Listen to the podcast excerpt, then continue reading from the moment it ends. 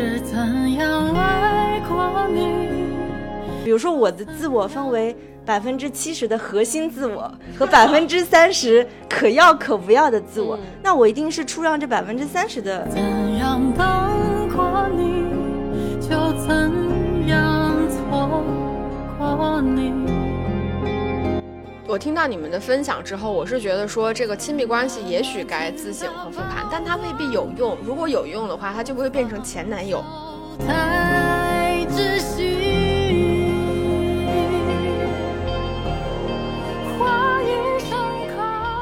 欢迎收听小猪猪和石头姐的疗养院。咱们播客正式更名为疗养院，希望在持续分享影视相关内容的同时，可以和大家聊聊我们生活中更有趣的面相。大家好，我今晚是觉得我的前任都不错的小猪猪。大家好，我是没有前任的石头姐。怎么今天晚上话题这么劲爆？为什么是晚上呢？对，因为这个话题，这个话题比较适合在晚上聊。那我们今天这期节目呢，其实请来了一个我们的闺蜜、Ivy，因为觉得今晚这个话题特别适合，就是组成一个播客闺蜜坦白局。嗯，大家好，呃，疗养院的听众朋友们，大家好，我是 Ivy，我是啊、呃前任，我也觉得我的前任都挺不错的，Ivy，欢迎艾薇。要要说你之前来过吗？我我改名了，我上次来的时候是实业小姐，然后是刚刚当上总监的实业小姐。上次我们聊的是好像也是跟爱情相关的，对，跟情感相关的。对，也是情感话题，好像也聊到了很多前任的故事，哇，好巧啊！这次以 Ivy 的，就是 Ivy 是我的英文名，以 Ivy 的身份来聊前任四。对，那我们今天其实要聊的就是一部目前正在热映当中的电影《前任四：英年早婚》。在节目正式开始之前呢，还是非常欢迎大家能够加入到我们可爱的听友群，可以关注一下我们文案和专辑里的入群方式，以及号召一下大家关注我们同名的疗养院小某书。那我们在小某书当中会分享很多我们生活当中比较有趣的地方啊、听众宝宝们可以在节目标题里找到不同的专辑名字，那前面带有他们说的标题是我们一档重拾起来的女性话题专辑，重点就会聊聊我们在生活中的剁手项目和兴趣爱好。那今天这期依然是我们的常规节目，我们今天聊的是院线片《前任四：英年早婚》。其实我是因为听了什么电台，他们讲《前任四》特别好看。其实我是因为就是隔壁台被种草的，然后今天晚上我们三个就正好一起看了《前任》，对吧？然后一路上我们刚开车回来的时候都在都在狂聊，所以才觉得有必要就是坐下来聊聊，就咱们也就是闺蜜坦白一下，就是 关于《前任》怎么看吧。嗯，那我们今天聊的这部电影其实是《前任》系列的第四部，前面三部呢，第一部就是。二零一四年的《前任攻略》，第二部是二零一五年的《前任二：备胎反击战》啊，第三部其实已经到了二零一七年《前任三：再见前任》，以及时隔了六年才有了这部《前任四：英年早婚》。小猪，你还记得我们疗养院的第一期节目聊的是什么吗？我们第一期节目聊的就是说那些年大火的前任电影到底是什么，所以我们当时其实就聊过《前任三》这部电影，是在二零一八年五月五号的时候。所以其实我们也是隔了五年的时间，然后重新开始聊《前任四》。那这部《前任四》其实是维持了一个基本的班底那，一到四部都是由田雨生导演的，然后这一部的编剧是由大宽、大广和田雨生，然后主演是韩庚和郑恺、于文文、刘亚瑟和曾慕雪。那这部《前任四》其实是《前任三》的一个续集，也就是呃孟云和于飞这对就是难兄难弟，分别在经历了差不多时隔六年之后，那于飞跟他的丁点继续相爱相杀，然后到这一部里面其实是他们经历了一个试婚的阶段，叫结婚冷静期。那孟云其实是经历了六年的单身，他就开始了相亲之路，在相亲之路上，他其实遇到了形形色色不同的女人，包括再遇到了他的前任。那究竟孟云的这个情感结局究竟如何呢？大家可以去看这部电影。好了，那聊既然聊这部电影，我觉得肯定是要来一点比较劲爆的话题啊，就是我们要来一个爱情问题大拷问。其实我们就是因针对这个电影引发了很多我们的思考吧。啊，我们会提大概五六个问题，大家就是可以去呃。畅想，然后自己的经历或者自己的思考，或者是就是一些爱情观，或者你们想到的一些爱情电影都可以聊嘛。嗯，那第一个问题就是，该不该告别前任？这我们看出就是是因为孟云的纠葛，他跟之前于文文实在是经历一段就是太怎么说刻骨铭刻骨铭刻骨铭心的爱情了。那 Ivy 就是你觉得这个问题就是该不该告别前任？我觉得就是因为我是活在当下的人，我觉得现在是最重要的。如果说就是前任，无论是说在状态上面，或者是现实生活中影响到你，我觉得尤其是该告别。对，就是把过去和现在分清楚吧。其实之所以提这个问题，是因为想到了《前任三》的结尾。你们还记得当时孟云就带着那个至尊宝的那个怎么说头箍，站在一个广场上，他想说一万遍，就是这个算上一部的一个经典场面了。然后就是林佳，其实在另外一个就同时的空间，他在家里面就拼命吃芒果，因为他明明是对芒果过敏，所以就是上一部当中，我们感受到这一对情侣他们是以这样的方式在做一种告别，但到这一部电影里面，他们其实有一个真正的就是物理空间上意义的告别，嗯。所以你说了这么多，你觉得应不应该告别前任呢？其实我觉得是应该告别的，就是这种告别可以在心理上的告别，比如说像第三部结尾的那样，它也可以是真正的见面的告别，但也可以是转化前任为另外一种非爱情模式的告别，就不就像那个电影里面孟云和王子，就是他上一个前任，他们其实就变成了一种。什么兄弟还是朋友的一种关系，我觉得这也是一种告别。就是无论怎么样，你肯定是要跟你的前任做一种切割，但这种切割的方式可以是多种多样的。我觉得这都是告别。哎，我还有我想到一个，就是该不该告别前任？我突然想到，其实应该分哪一种前任？对，就是具体到这个人身上。因为你刚才提到我，我为什么想到这个？是因为你提到孟孟云和。王子他们俩还可以保分手之后还可以保持。哥们儿一样一起喝酒的关系，嗯，是因为王子也说了，他根本就没有爱过我嘛，他只是把我当成了邻家的替代替品，嗯，所以他们还可以当朋友，所以也不谈不上什么告别，所以还是看关系，看不同的前任。如果说两个是真心相爱过的，呃，或者是很可能旧情复燃的，对我觉得就是就告别吧。嗯，如果是像王子这种，其实你也你自己心里面有数，他也没有那么喜欢你，或者你也没有那么，或者是你没那么喜欢他，呃，其实但是两个人其实又很合拍，完全相处得来，所以这种的话，我觉得没必要完全告别，是可以当朋友的，因为我觉得有缘分认识很难，嗯，当朋友也没关系。嗯其实我我觉得我赞同吧，它就是分不同，对分程度，对，就比如说你你跟你的前任可能如果是一个比较不愉快的结局的话，那你在心里其实已经告别了，就不需要再纠纠缠缠。往往是一段关系可能因为一些。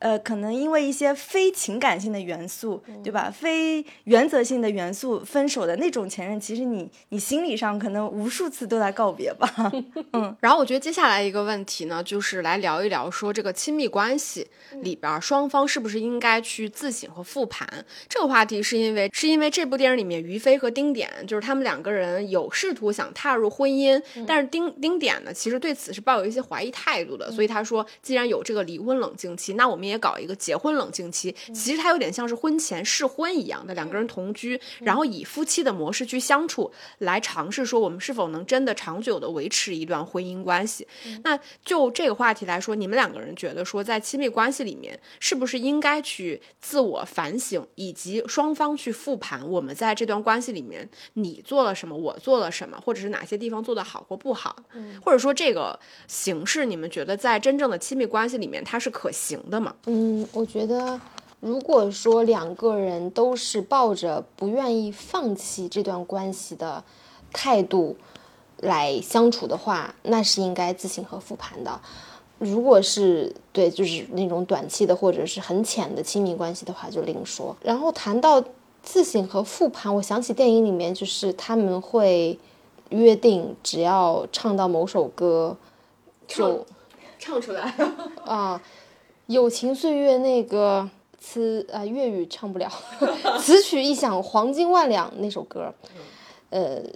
然后两个人就和好。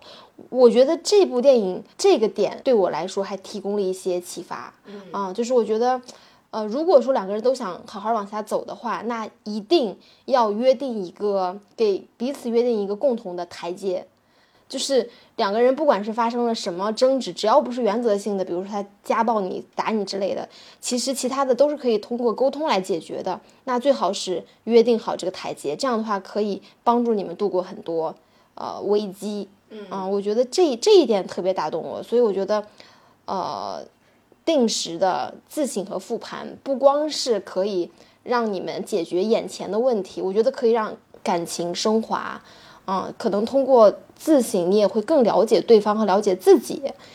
因为即使是自己，其实也不一定是那么的了解自己。你只有在做出一些选择、做出一些决定的时候，你才知道原来自己哦是这样的人，或者对方是这样的人。所以我觉得自省对于呃加深两个人的互相了解也是非常必要的，不仅仅是短期的解决问题。我感觉我在艾薇的这个表达里面，甚至学习到了一些什么。哇，好荣幸啊！我觉得是非常该自省和复盘，这也是其实我看到于飞和丁点之间的关系，我觉得他们的这种自省和复盘，就算是他们一种情感的出口和相处之道。他们就变成了一个，就是所谓酒桌上的那个坦白局嘛，就是你一杯我一杯，互相说一个最近就是做的不好的地方。其实我是觉得特别值得学习。当然不是说每一对情侣我们都要就是喝酒 喝酒来，只是说我觉得你们通过呃自省和复盘，其实是它的对面就是要停止内耗和耗对方。我觉得情感关系到最后分手，还是说搞得双方特别疲惫，就是因为缺少自省和复盘。就会不断的在内耗自己和内耗对方，就会非常累。那一段相对健康的良好的关系，其实是一定是需要复盘。就像情感关系，其实就是像你做一个 project，它就是一个项目管理的过程，对吧？我们做工作都在不断的自省和复盘，那情感关系更是要好好经营的。重要的项目，对啊，就是非常重要，嗯。其实我倒是觉得亲密关系肯定是应该自省和复盘的，但是像那个《前任三》里面，它其实是有一对儿这个对照组嘛，对吧？就是孟云和林佳两个人其实明明相爱，但就是因为两个人没有这种互相的真正的沟通。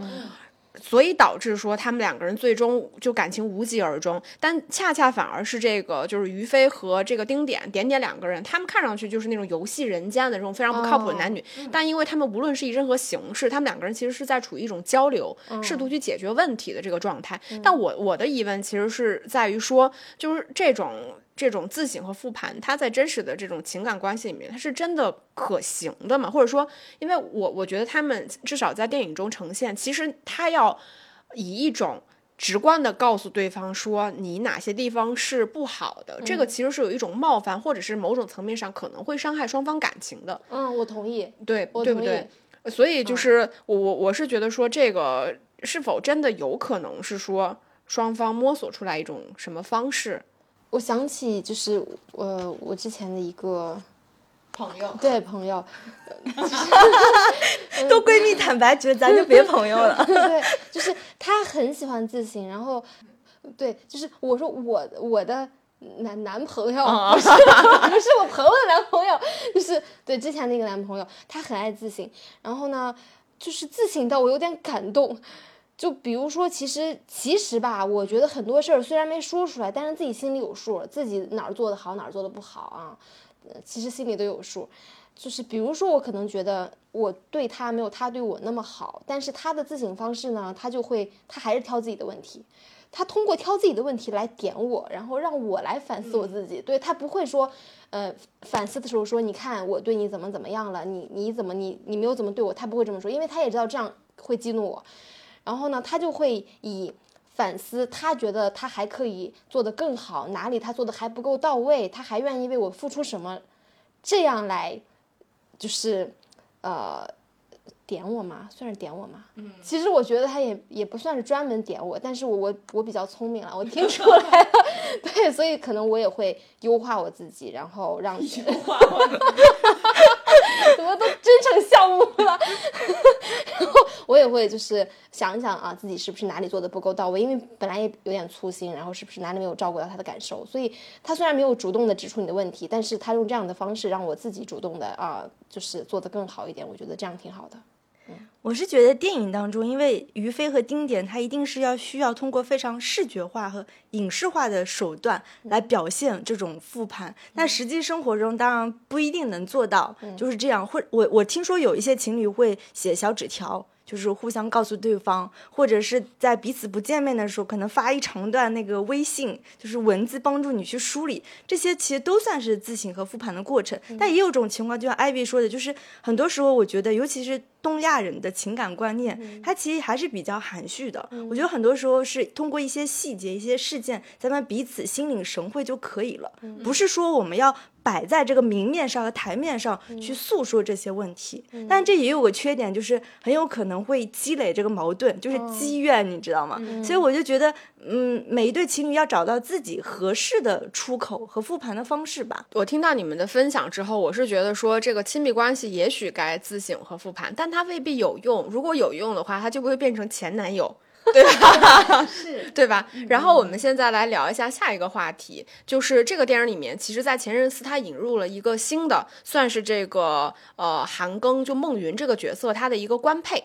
就是呃，刘亚瑟饰演的这个柳柳，柳柳她其实身份是一个这个职业女性，她是一个这个律师，包括她在电影里面整个的造型其实是比较偏职业化、比较精英、比较干练的这么一个女性的形象。然后她在电影里面的态度其实是一个在感情观里面宁缺毋滥的这么一种形象。所以她提到，她跟她在跟这个孟云交流的过程中，她提到了一个观点，就是说，如果你做好了单身的准备，或许你反而可以迎来真爱。是因为你并不会趋于某些原因去将就，嗯啊，那你们双方赞同这个观点吗？我不赞同，就是我觉得爱情，尤其是真爱，那真爱就更爱情本来就很难，别说真爱了，我觉得真爱完全就没什么好说的，就是爱自有天意啊，就是运气的事情，不一定说你准备或者你条件怎么怎么好或者坏就可以遇到什么样的人，就很多，但是我觉得。呃，虽然我不同意说准备好就可以迎来真爱，但是呢，我还是愿意说鼓励单身的女生或者是呃单身的男生去相信爱情，去相信美好的未来，这个很重要，就有一个盼头很重要，结果就不一定了。嗯，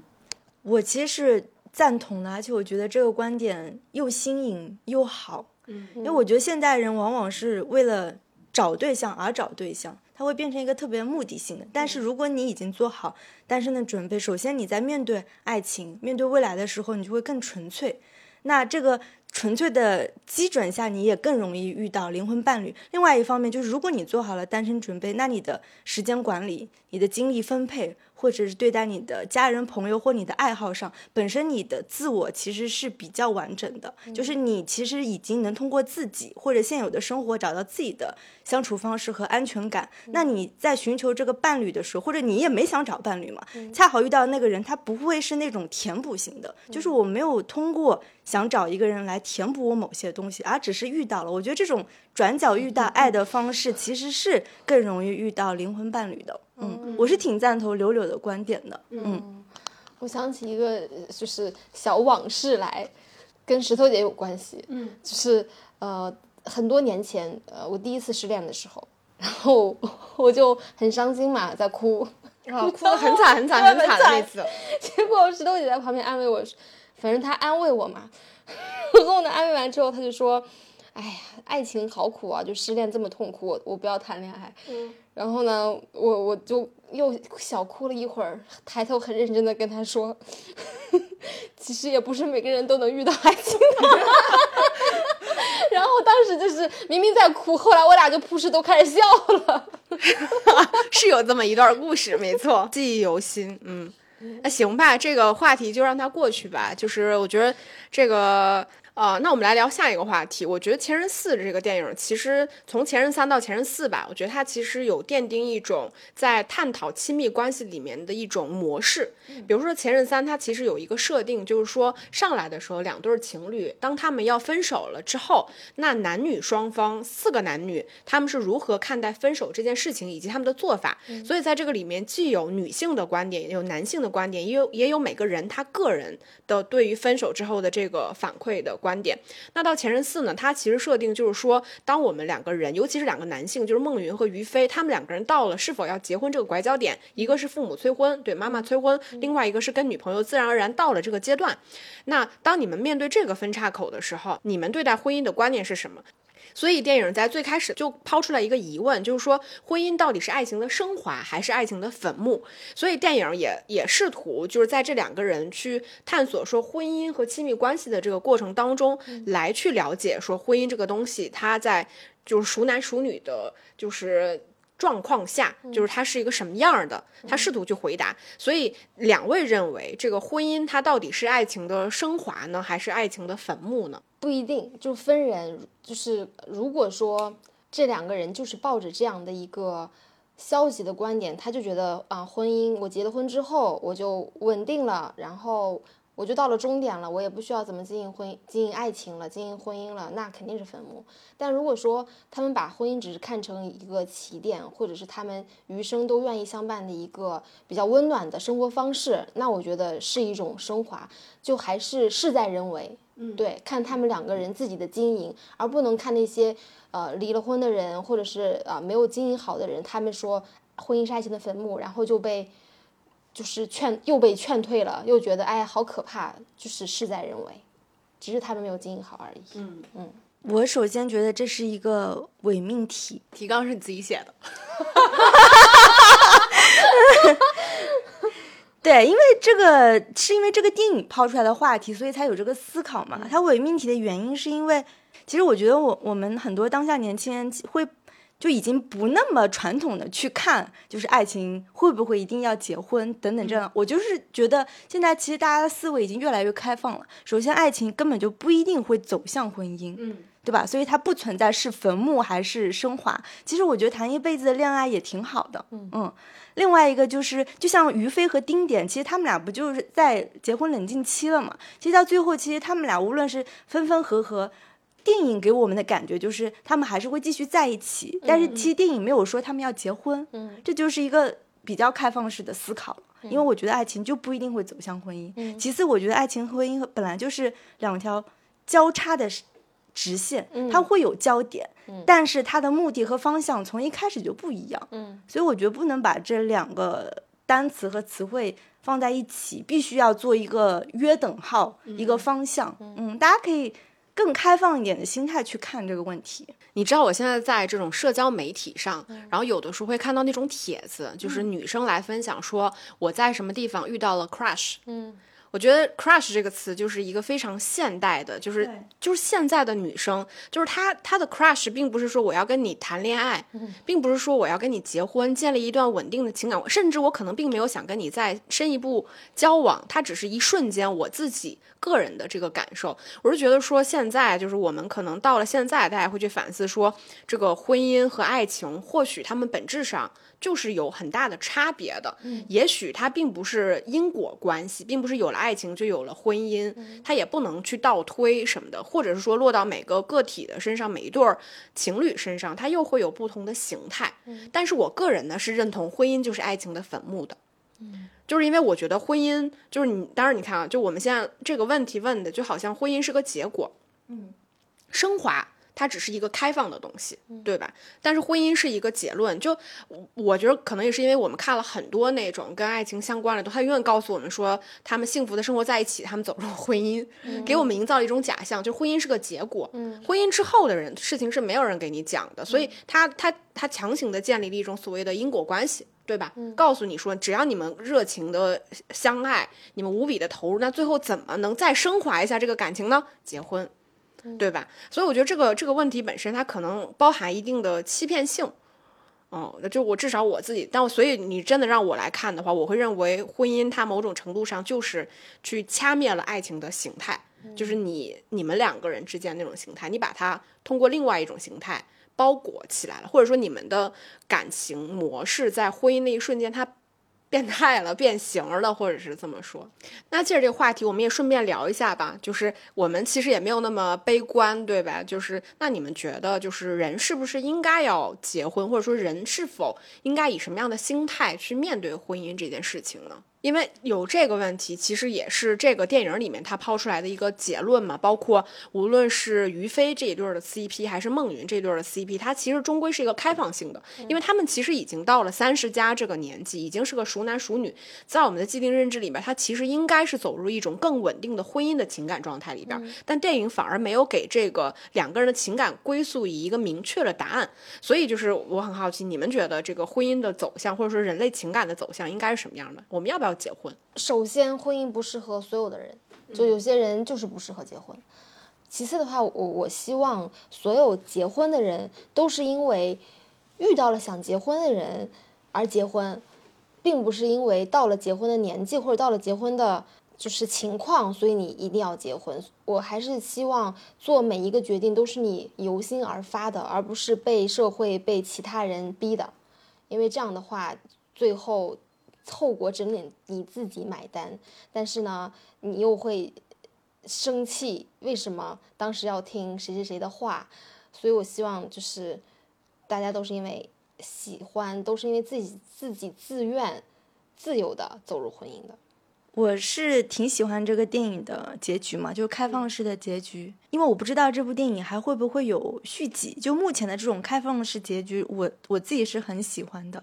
就是首先，我不觉得婚姻是某种关系的终结，它不是一个结果。我觉得它甚至是一个开始，或者它只是其中你这个人生活当中，其实只是其中的一个一个面相而已。对，就是相当于换了一种生活方式而已。对，就是我我希望以后就大家在思考，就是要不要结婚这个问题，就像你要不要买房。我要不要买车？我这个人要不要工作？我这个人要不要去创业一样，就是它只是变成其中的是 one of the，就是一个 question，它它不会是一个必选题。嗯，对，我觉得它是一个开放式的选择题。至于就是那好，那 OK，有些人他选择了走向婚姻，但这只是你生活当中的一部分，对吧？如果你跟他过不下去，或者你再遇到 crush，你也可以离婚啊，你可以再结婚，可以再离婚，可以再结婚。它不是一个，它真的不是一个结果。婚姻法也没有规定结婚离婚上限，对吧？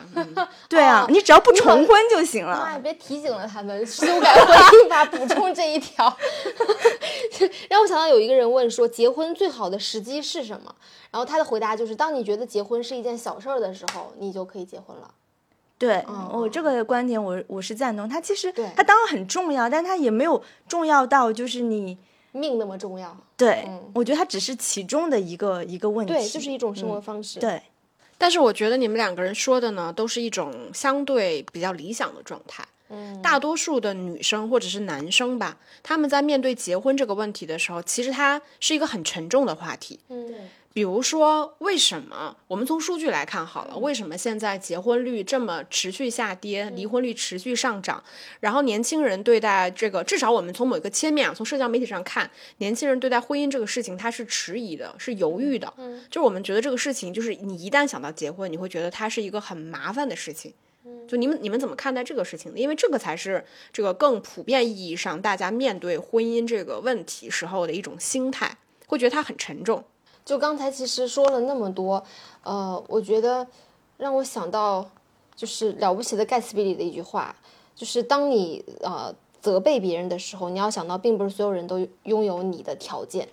其实刚才说到一些呃，就石头姐会说是一些理想化嘛，呃，我是完全认同的，因为大部分的无论是男生还是女生，其实并没有那么的勇敢，然后也并没有那么的可以有那么多选择。而且我觉得很多人他会面临上一辈的这个压力，对对，然后对他们身处的家庭环境、社会环境还有经济状况都不一样，呃，所以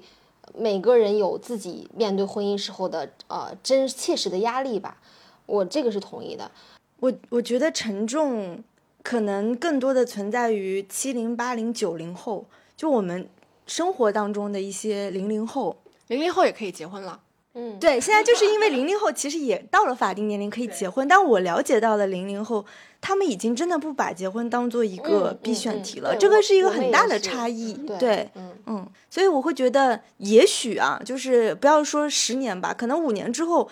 结婚的话题就没有那么沉重了。嗯，啊，就包括我觉得，甚至我们年轻的时候，比如我们十几岁、二十岁的时候，你会发现女生坐在一起讨论的话题都是爱情。对吧？什么男友、前男友，还就是婚姻。但我发现现在好像女生坐在一起去本身去聊爱情和婚姻的话题已经越来越少了。对，这已经是一种新的变革，所以我觉得也不只是理想化嘛，就是这是一种新的趋势吧。嗯，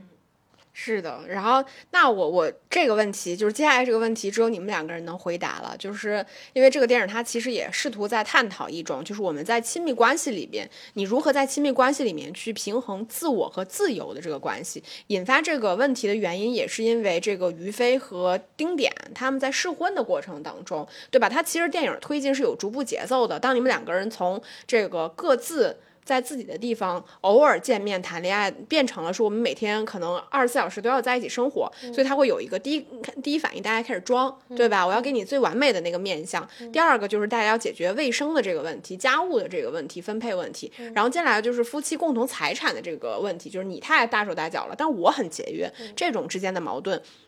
然后再到下一个阶段，就是两个人真正在各自的生活里面发生了一些矛盾之后，对方的态度是什么？就是他他会逐渐去递进，然后到电影比较后面的时候，其实是于飞。我觉得这个也是，我觉得在现实生活中里面常常出现的，就是男人在婚姻或者是亲密关系里面感受到压力，他的反应是逃避，他是回避，他觉得我失去了自由，我所做的事情都是你让我做的，我人生里边没有什么东西是我自己要决定的，我不再自由，不再快乐，不再这个什么杯酒人生，我为你舍弃了这么多，就是，但我觉得他这个话题可以引申到我们的身上，就是说，那在亲密关系里面，他都会涉及到这个问题，因为你的时间。对吧？你的情感其实跟对方共享了之后，我们要如何以一种相对良性、健康的方式去平衡自我和自由？你们可以分享你们自己的这个比较个个人个性化的这个经验啊，成功经验啊。我觉得，呃，就是跟不同的人谈恋爱有不同的平衡方式，是认真的。而且我刚才就是刚才石头姐说的时候，我还特意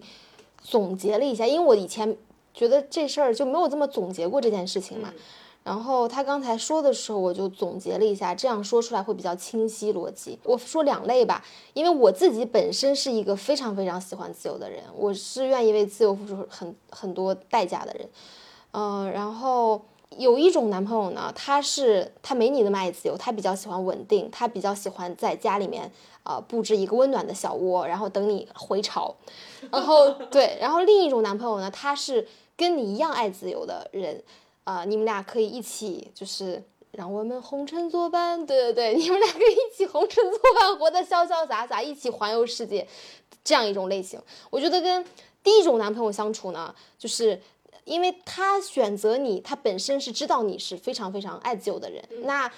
呃每种性格都有它的两面性嘛。爱自由的人呢，他当然有他的优点了。他的优点呢，一个他你可以带他一起看世界啊，呃带他一起玩啊，嗯，然后让他的生活非常的丰富多彩，非常快乐。而且爱自由的人大部分会比较比较洒脱，比较松弛，然后也比较乐观，比较勇敢吧。所以这是爱自由的人的优点。那你接受他的优点，你也享受了他的优点，你也同时要接受他的缺点，就自由带来的缺点，可能他回家就会比较晚，或者他就就是经常会呃出去玩儿，然后想要出国，所以遇到这样的男朋友呢，就是没有你那么爱自由的男朋友，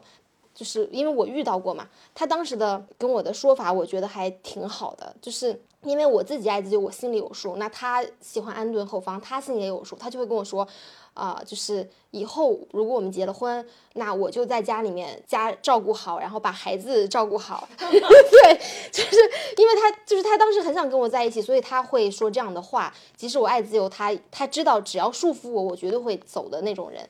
呃，所以他也会说，呃，成全你的自由，呃，只要你就是呃给我生个孩子，然后我们结婚，就是有了这个家，你就去玩，然后我在家带孩子，可以的，没问题的。OK，这是一种，我觉得其实他的处理方式挺好的，因为我自己心里有数啊，我也不可能把家完全抛给他嘛，对我肯定会收敛的呀，也肯定会顾家呀，所以，但是我觉得他的处理方式渣男，渣男言论，我自己心里有数。对我心里有数，我不会那么过分的。然后第二种和你一样爱自由的呃男朋友呢，谈恋爱呢，那这样的处理方式就是别管他，当然同时他也别管你，你们俩那、也不是各玩各的哈，就是一起玩，就是一起享受着浪漫的人生。对就可以了。当然家呢，当然前提，既然两个人可以一起享受浪漫的人生，前提一定是你或者他或者你们俩都很有钱，所以呢，家可以交给第三方来就是照顾啊。对对，就是这是现实的问题。如果说你遇到和你一样爱自由的人，我觉得也不要因为这个家庭而牵绊他或者牵绊你自己，就一起玩就好了嘛。当然有了孩子之后，呃，也可以带孩子一起玩。就比如说陈冠希和就他老婆嘛，对他们俩就是经常带着孩子。秦舒培，对对，秦舒培，对他们俩，因为也只生了一胎嘛，也很方便，所以就两个爱自由的人，那就一起去享受这繁华的世界就好了。对，就是成全对方吧。所以你是你这没有成功经验，你没有平衡过自我和自由呀？我平衡啦，就是遇到遇到没有我爱自由的，没有我这么爱自由的人呢，那我心里有数嘛，我也会我也会多照顾，就是 OK，我也会多照顾内务。然后，如果遇到和我一起爱自由的人，那就大家都撒开了玩吧。对，但是前提是一起玩哦，不是各玩各的那种。嗯，我我觉得探讨这个爱情或者亲密关系当中平衡自我跟自由，其实也是这个系列电影当中一直在探讨的，对吧？我还记得第三部的时候，其实他们两对 CP 都经历了这个所谓的分手嘛。然后分手之后，其实他们都各自就是说出去所谓的找自由。但是结果就是在这个找自由的过程当中，其实结果没有那么尽如人意，因为你不是说你在所谓的自由当中就一定能找到自我的，因为爱情里面一定要出让部分的自我，就是你不完全不出让是不可能的，那你肯定是单身，对吧？就是一定要妥协，有一部分妥协。但是你出让太多了呢，你就容易失去自我，所以我觉得很难的就在于这个自我和自由的。平衡感，而且它也是一种动态的，它不是说你婚前承诺了你照顾家，我照顾家这种口头上的承诺，因为这边就是动态的平衡。那可能婚前有些人女女性多出让一点自我，那婚后可能是男性多多出让一点自我。所以我自己总体觉得于飞跟丁点的这种关系，就相对来说他们是在自我和自由平衡的比较好的 couple，算是比较，他们算是。成功经验，嗯，然后我自己的成功经验，我是觉得一定要出让部分的自我，嗯，只是说你出让的自我，不是我，我可能比如说我的自我分为百分之七十的核心自我和百分之三十 可要可不要的自我，那我一定是出让这百分之三十的可牺牲的自我，我才能在这段关系在自我当中，就是找到一个比较比较幸福感的存在。就是是要出让的，你不可能完全不出让。比如说像电影当中的，比如说一个不喜欢洗袜子、洗内裤的，另外一个就是一定要手洗内裤和袜子。其实这就是一种一种平衡，你两个人总要找到一种解决方式。对，我觉得心甘情愿很重要。其实说到自由，很多人都会说自己爱自由，但是就是芥川龙之介啊说过一句话是关于自由的，我很认同。他说：“自由就像山巅的风，呃，只有强者才能消受得了。”呃，其实。就是各种选择，你什么样的性格，然后你做出了什么样的决定，最后你自己可以为他买单就可以，啊，就可以做这样的决定。其实我我我在看这个电影的过程当中，就是呃，后来里边也有人跟孟云说一句话，就是他的前任跟他说说你被你你被困在你的自由里边了。但我我觉得孟云这个话是一一种情况，然后另外一种情况，我觉得。就是里边于飞的这个状况，他其实我觉得他跟那个点点之间的矛盾，有的时候并不是真正所谓自我和自由之间的这种冲撞。我觉得其实是你在亲密关系里面一种心态的变化。就事儿其实还是这些事儿，人还是那些人，只是你。把你在热恋过程当中，你为对方付出时候的那种上头和激动，就是我反而会双方攀比，我为你付出了多少，我更爱你还是你更爱我的这种攀比，在日常的生活里面转变成了我所有的付出，我为你付出了这么多。我做了这么多改变，你还来指责我？就是他其实本质上，我觉得更多的是一种心态的变化。他把一种主动的自驱变成了一种我被动的接受和被动的去做什么事情。我觉得他其实是一种心态的变化，所以他反而就是因为他们两个人在这个角色的相处状态，其实我并不觉得他们有什么自我和自由之间真正的这种冲突，因为他们毕竟已经谈了好多年恋爱了。嗯嗯。对吧？所以他们更像是说，我在亲密关系里边，当或者说在婚姻关系里面，当我们两，当我的心态发生变化之后，我觉得我失去了自由，我觉得我们两个人，或者是说亲密的尺度超过了我自己的预期，或者是我的预设，或者是我的舒适圈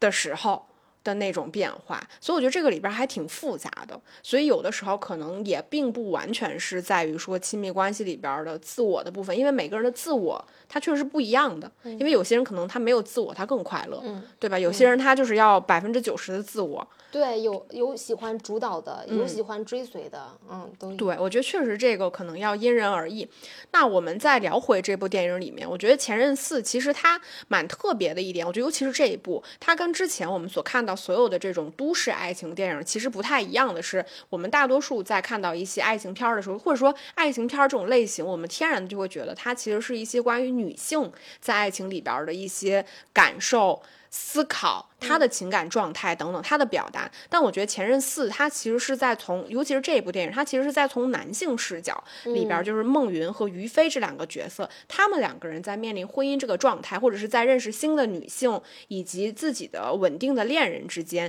你面对爱情、面对前任、面对婚姻等等。男性是如何看待的？所以不知道两位你们在就是作为女性嘛，因为我们三个人都是女人嘛，就是你们看这部电影的时候，会觉得这个电影里面有给你们什么关于就是爱情里边男性视角的那种新鲜的认知吗？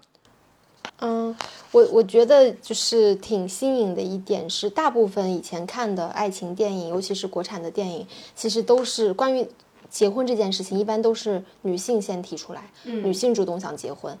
呃，但是这部比较新颖的就是，其实是于飞，对，其实是于飞他主动提出来，他着急了，但是呢，点点对点点反而犹豫了，就是他被他这么主动想要结婚的热情给就是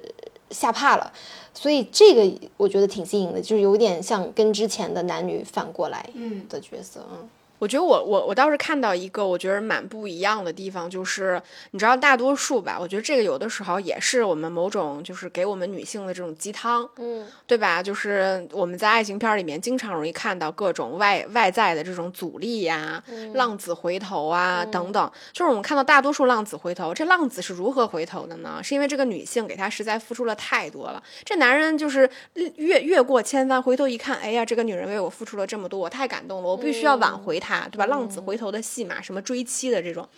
但其实这部电影里面，我们看到就是他有一幕是这个于飞和丁点他们两个试婚，几乎算马上要失败。他这个其实这个场景，我觉得有也有点 call call back，他就是前任三的那个场景，因为前任三里边孟云和林佳他们两个人在电影开场分手的时候，其实也是那么一场戏嘛。男人在沙发上躺着，然后女人拉着行李箱，试图要走过去，双方都在拉扯，就是看谁先退步。然后在这部电影里面，我觉得他。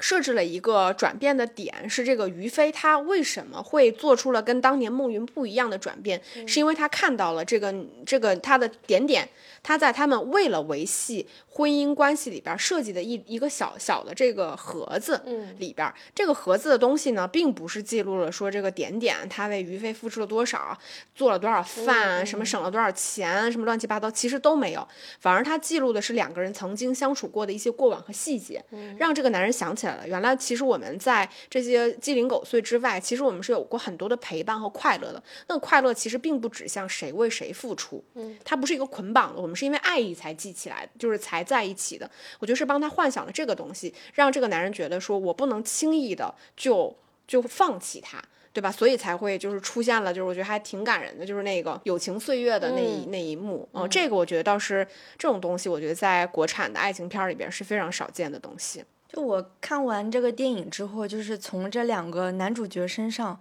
我感觉我更了解男人了，嗯，然后同时也让我更加自省了。可是我觉得你之前也很了解男人啊。那我这个看完这个电影就更了解了呗。升华了。对，就是就比如说它这里面有一有一个桥段，就是也是于飞和丁点嘛，他们在家里面，就是关于这个男女其实对陪伴的理解是很不一样的，对吧？就是女女人总觉得说，好像这个男人陪伴的时间太少，对吧？但是呃。因为女人是很在乎，就是当下的那种陪伴，其实就是也有点 call back 前任三，就是那个孟云和林佳，其实他们两个就是一个在乎林佳在乎现在，然后孟云在乎的是他俩的未来，所以导致就是关系当中其实发现了一一种错位。那丁点和于飞的关系当中，就是于飞会觉得只要我在这个家里面，我其实对你就是一种陪伴，但可能。丁点他不认为就是你存在就是一种陪伴，嗯其实就是真的男女之间对陪伴，我觉得会有一些差异性的理解。这个也让我们就是我现在作为女性，我会我会去反思，是不是男性的陪伴一定那么重要，或者是他哪种 他哪种形式的陪伴，其实已经是他作为这个物种已经能做到的最好了。或者说，你们可以探讨一下关于“陪伴”这个词的定义是什么，双方的理解是什么。对，就是我觉得这个事情也可以，就是坦白局嘛，就是两个人互相聊一聊。就还有一个就是，男人会觉得女人一旦提出一些要求或者是诉求，男人就能感受到一种压力，对吧？但是呢，女人觉得男人的这种不积极，我都不说消极，你只要不积极，有一点点摆烂。女人就会觉得你们男人就是在逃避。其实我们现在如果站在一个我我不是男也不是女，我们站在一个特别公正的立场上看待，其实这两双方都没有任何错。我觉得就是于飞在试婚的阶段，他的确是感受到了一点压力的。但是丁点呢，其实我自己觉得，我现在站在男人的立场上，就为他们辩白，我真的觉得于飞已经算做的不错了。所以不能因为就是于飞的一点点就是消极逃避，就一切直接否认掉这个男人。嗯可是我觉得在电影里面，就是很重要的一点，并不是他的逃避，而是他撒谎。哎，撒谎也是分善意的谎言和这个谎言背后的目的是什么。嗯嗯，那你为了不回家，频繁的跟我撒谎，你跟我说这是善意的，对，所以因为我现在是站在男人的立场上，我看，其实我觉得这事儿不重要，没那么重要。嗯对，他他对他不是。一个原则问题。对、嗯对，我觉得就大家都需要自己的一点点的空空间，对或者就是他们只是在这个试婚的这个渐进的过程当中会有一些一些矛盾。嗯总体来，这其实就是能看出，就是男人的思维跟女人的思维就是不一样嘛。嗯，对吧？所以我就是我们女人现在就是要站在多站在男人的角度上去看，我是不是说了一些话让他感受到压力？那我如果我不用这样子的说话方式，我让你既感受不到压力，又把事情给我办了，是不是更好？此处我提出一个疑问啊，我单纯的困惑，是不是女人在跟男人表述一件事情的时候，比如说我觉得，哎呀，我最近的工作压力太大了，我老板好烦人啊。男人只要听到女人的这种表述，或者是他的第一反应，永远都是说我要帮你解决这个问题，是有这种有思维惯性吗？我遇到的有，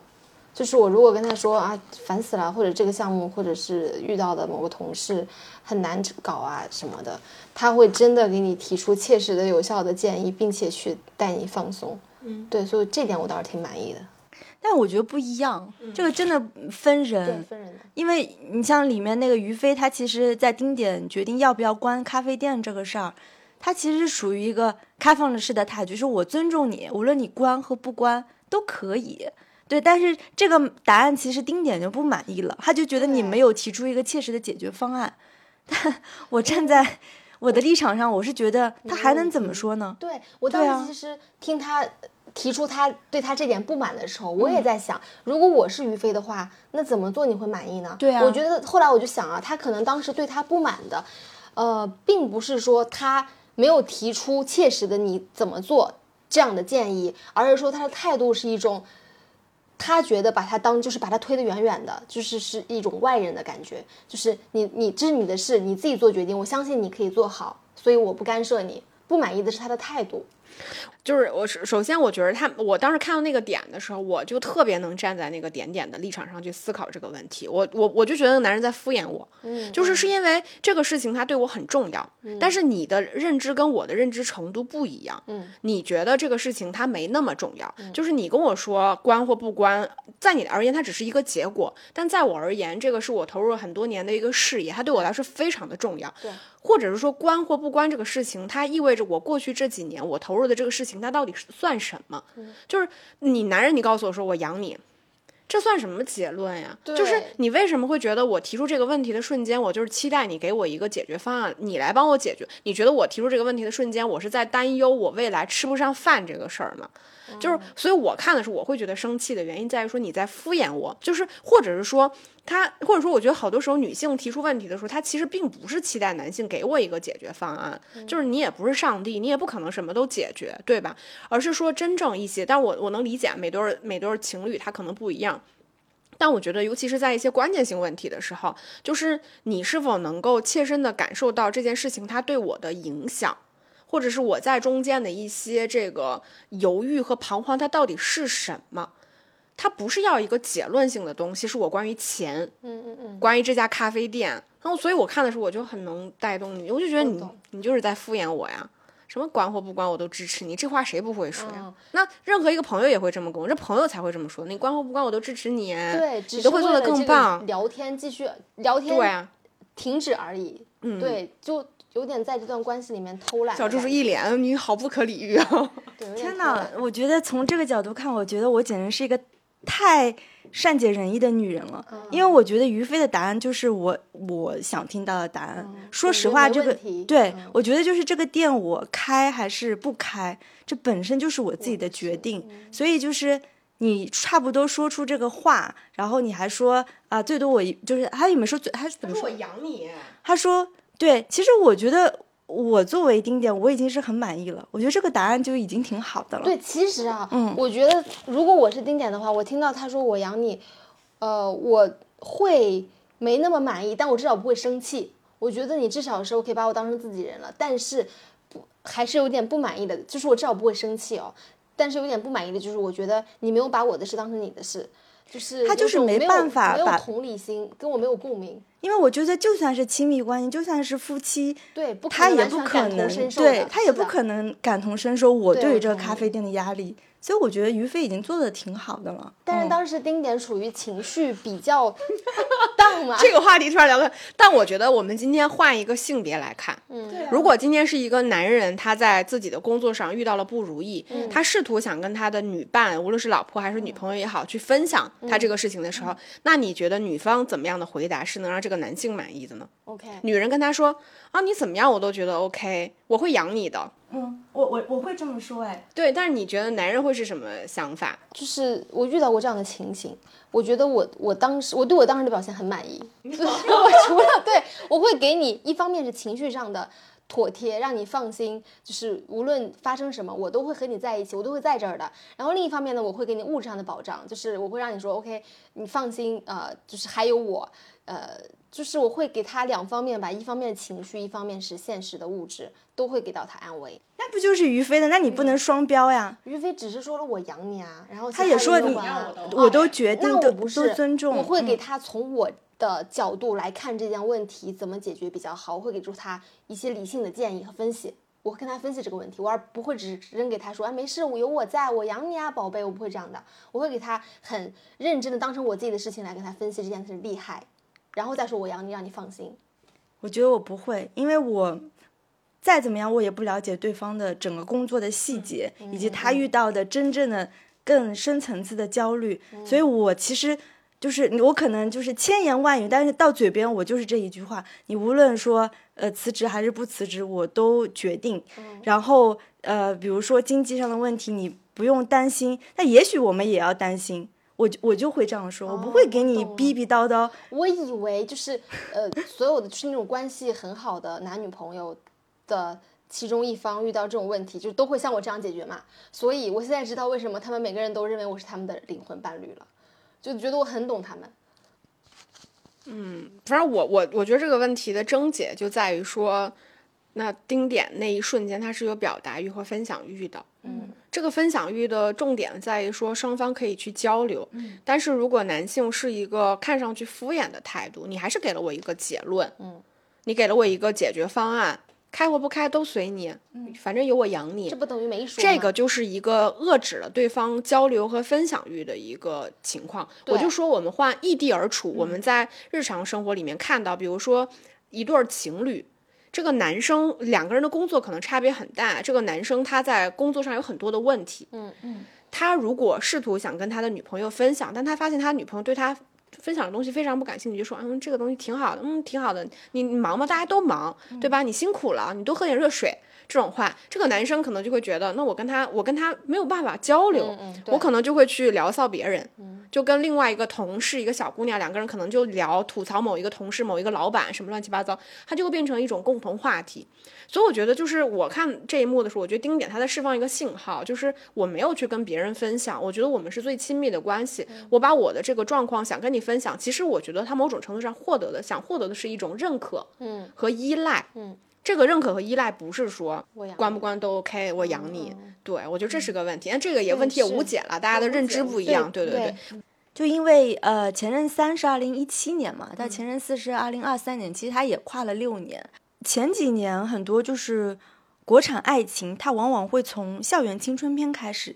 像我们比较熟悉的《匆匆那年》呃，最好的我们》《致青春》等等。但是其实纯都市爱情的电影的题材的数量其实没有这么多。北京爱情故事，然后那个失恋三十三天，然后包括北京遇上西雅图，这个真的是发生在都市的这种爱情片，然后后来的我们等等，你会发现就是在这个荧幕上的这种男女形象，它其实是会发生了很多变化。啊，包括从那个校园青春片开始，很多女性她其实，在爱情当中，她是一个相对被动的，然后他对这个爱情这个事儿，或者对于结婚这个事儿，或者对于他要不要对我负责这个事儿，是特别有执念的。但发现，哎，到《前任四》里面，就包括那个。呃，孟云他不是相亲了好几个女生吗？你会发现，几乎每一个女性，她其实是比较清醒自知的。无论是说那个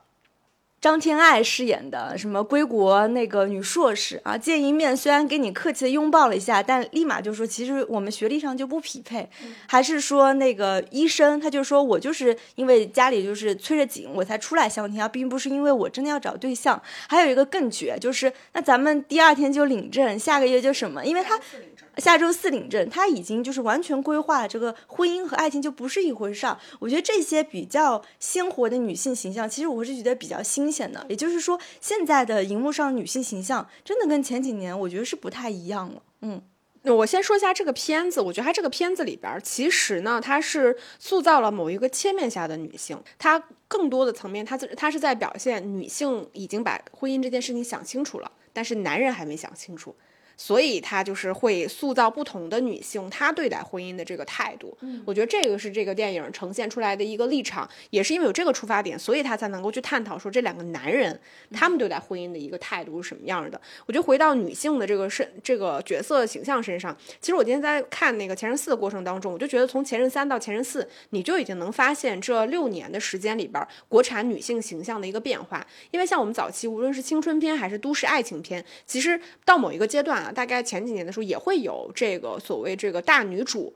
这个都市精精英干练大女主的这个形象，在电影上、大荧幕上也会有。但总体而言呢，大多数时候我们看到的爱情片里面的女性形象，它是在爱情维度下去看的女性形象，更多的时候它其实是某一种男性的投射。嗯，比如说青春片的里面的女性，她是什么样？她是懵懂的，她是学生气的，她是那种女神式的，就是那种初恋式的，就是我们幻想中的初恋是什么样的？关于女性的，就是精灵古怪的，呃，清纯的，开朗的。对吧？她给给了你可能无聊的这个呃初高中生活一缕阳光的这种女性的样子，但是她具体是什么样？其实没有人知道每个女人她是什么样的。再到我们说都市爱情里边，它可能也是有某种几种固定的类型吧，比如说这种特别火辣的。对吧？特别这个大胆的女性形象，然后也有一些特别温柔小意的女性形象，但无一例外，她们其实要么可爱，要么清纯，要么美丽。其实它是有一些固定的模板在的。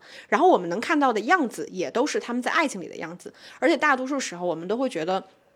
所有的爱情片，它都是女性视角的东西。我们能看到这个女性，她特别的上头，特别的恋爱脑，然后对这个男人特别的沉迷。刚开始可能欲拒还迎，后来就各种热烈的付出等等。其实这个并不是真实的女性在爱情里的样子，它反而是某些男性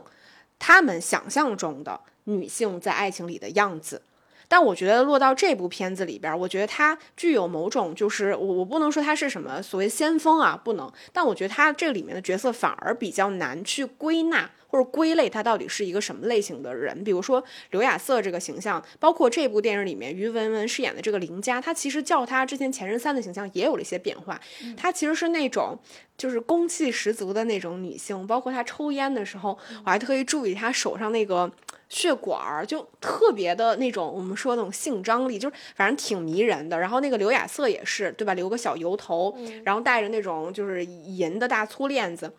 就是那种有点。有点朋克，有点摇滚，但是又结合了一些就是律师身份里边，你能看到这个女性她的不羁和态度，就是，但同时这个刘亚瑟这个人呢，他对待感情里边他是比较单纯的，他那种单纯并不是说我好骗，嗯，而是说我对待感情的态度就是我觉得我喜欢你。那我就不会有那些弯弯绕绕的，对，我会很直接的去表达。他可能也有试探的部分，但他发现一旦这个事情不对了之后，他会很果断的去结束这个事情。我觉得这个就是他某种程度上填补了，就前几年我们说到的那种大女主，那种大女主是什么？她是一个想象中的，比如说我大龄女青年，我借腹生子。对吧？什么去去父留子，然后或者是那种各种游戏在小鲜肉之间，它其实反而是一些标签化的女性形象。就是女人，她她在爱情里上头，她喜欢某个男人是很正常的事情，你要接受这件事情。所以我觉得到这部片子里边，我觉得你已经能感受到吧，就是女性形象她在爱情里面的爱情片里面，它其实是越来越丰富的。我有受到一些启发，嗯，就是。呃，为什么从被动执着到清醒认知？刚才说到刘亚森的一个形象，我觉得是因为很多女性现在都是独立的个体。那既然是独立的话，我觉得她们就更有底气。所以我觉得是因为她们的底气更足了，所以她们才会从以前的被动变成主动去面对自己的感情，对自己呃比较坦诚、比较真诚。其实如果说，每一个人，或者是孟云也变成这样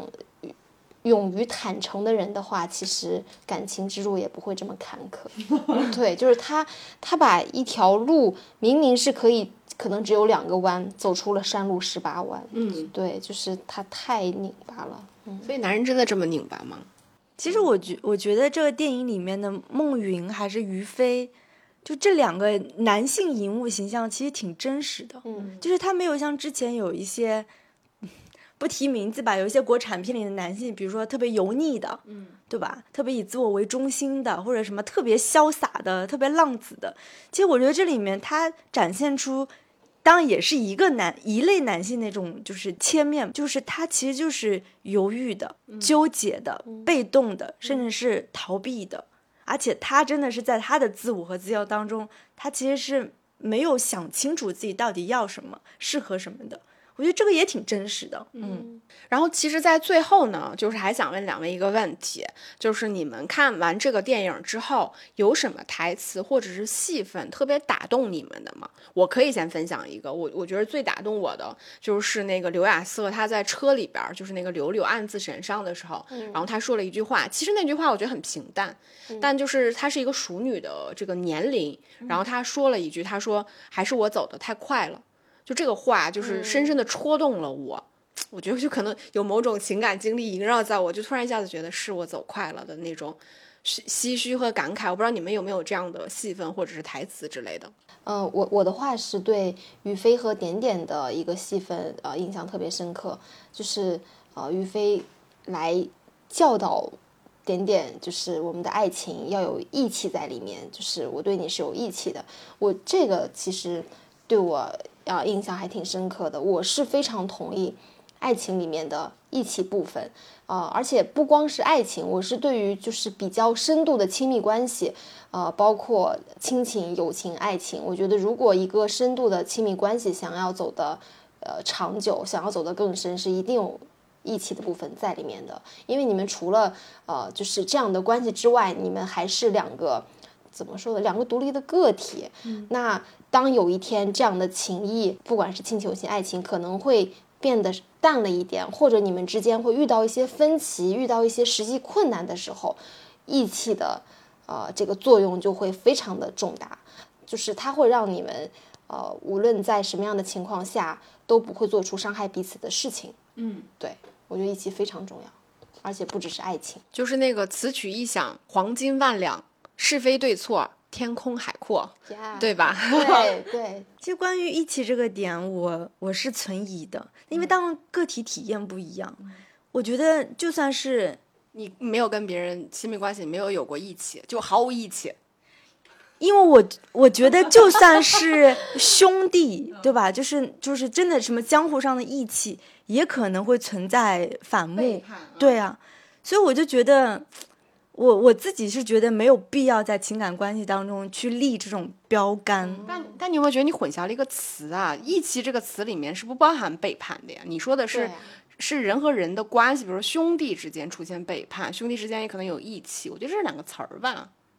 他的义气，我觉得就是指的某种大家大家就是他甚至不是个公约，他是那种就是双方的那种默契。对，对于说我我们彼此之间某种东西，对我觉得这个很像结婚誓，就是誓言里面呃，就是会问嘛，就是你是否愿意，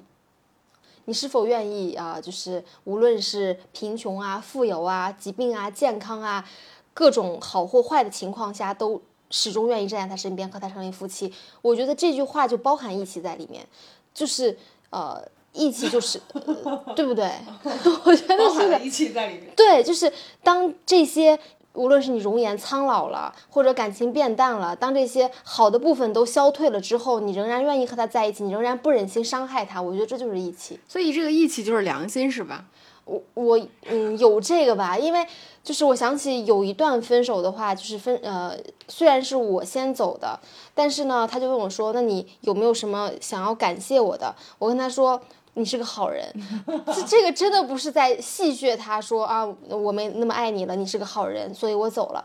我是真的觉得呃在分手的时候能看出呃两个人的人品，就是即使你们不再是情侣了，但是你们依然。不会做伤害对方的事情，或者你们遇到可以帮助对方的，或者是一些有价值的事情，你仍然会想到他，愿意把这个机会给到他啊！我觉得这义气，嗯，可能理解为默契或者是情谊，我觉得可以吧？对，情谊我觉得能理解吧？嗯嗯嗯，义气只是因为这个词太太 man 了，你知道吗？对，太江湖了，所以我一一下子有点。那我来就是结束一下吧，嗯，我自己就被这个电影打动的地方就是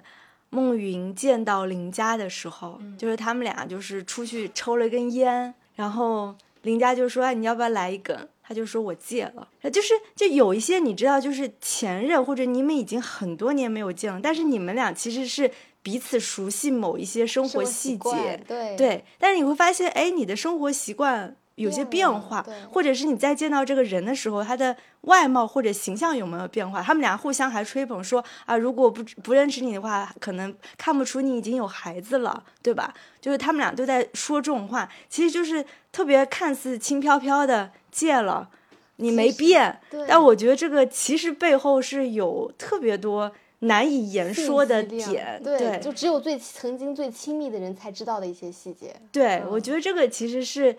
挺打动我的一点，嗯嗯，就是也是那个前任所谓的那种前任电影比较有魅力的地方嘛，嗯，我觉得所有被打动的点都是因为你有过某些亲身经历，对吧？因为我还在想结束语呢，嗯，那今天这期节目就是。好不容易来一次，就是闺蜜坦白局，其实也是借着这个电影吧，就是我们好好聊一聊我们的爱情观、情感观，包括对爱情、对婚姻等等的态度吧。然后非常欢迎大家能够在我们节目底下留言，可以就是分享一些不仅是你们对这个电影的一些看法，包括你们对一些新鲜的认知、爱情观，也欢迎分享吧。那非常欢迎就是阿玉来我们节目做客。那我们今天这期节目就到这里结束啦。下期再见吧，拜拜，拜拜，拜拜。